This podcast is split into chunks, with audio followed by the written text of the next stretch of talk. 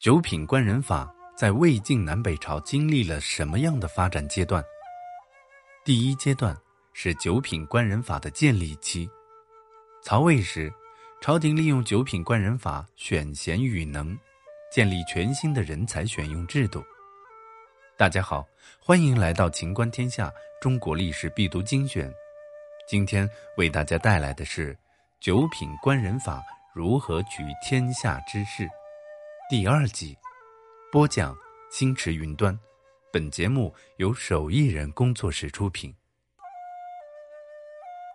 程群认为，品评官员的品德，才能推荐出合适的人选管理地方事务，为人民带来福祉。这个观点主要结合了当时的思想潮流。汉末未初时，社会兴起了人物品评的潮流，于是自先秦以来，世人对天命的讨论自此转为对财性的探讨，成为玄学的开端，也影响了成群九品官人法的提出。第二阶段是九品官人法的定型期。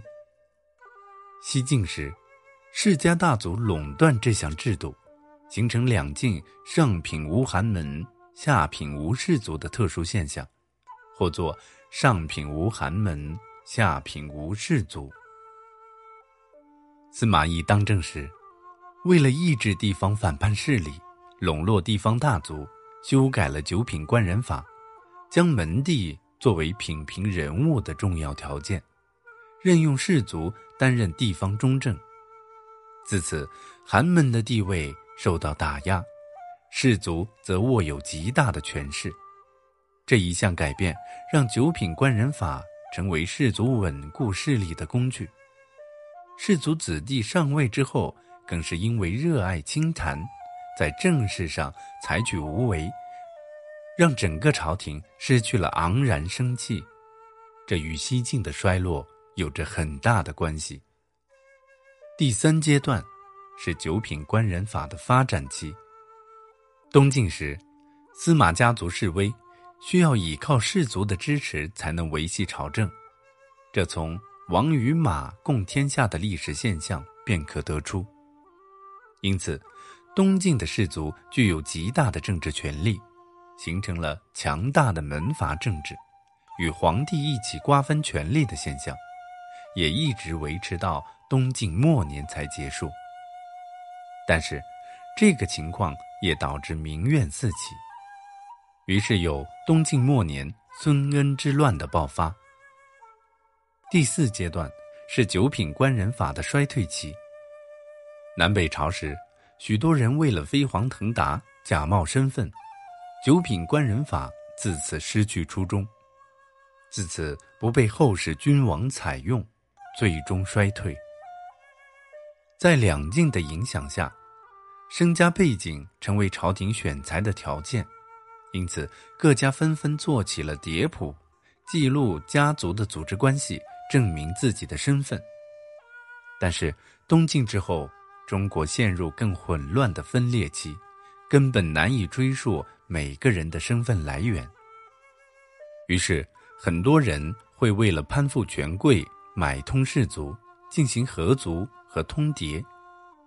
甚至买谱卖谱，这个碟谱的修改与编纂，也导致叠谱学的盛行。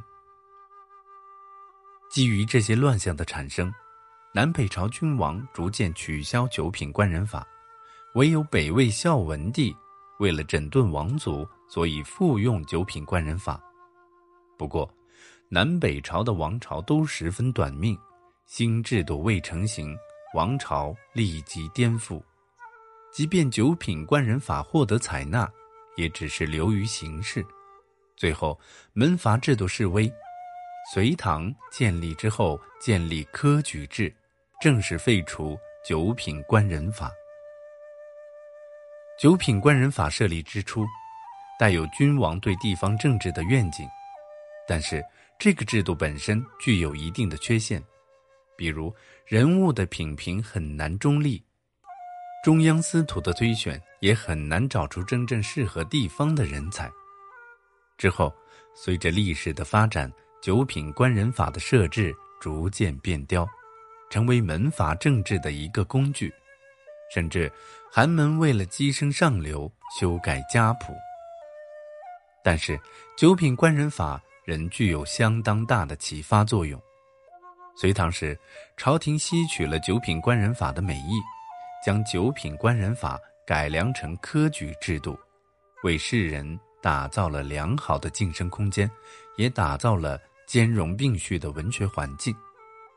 于是，九品官人法的制度虽不复存在，但是对品德兼备的追求仍常存在所有中国人的身上。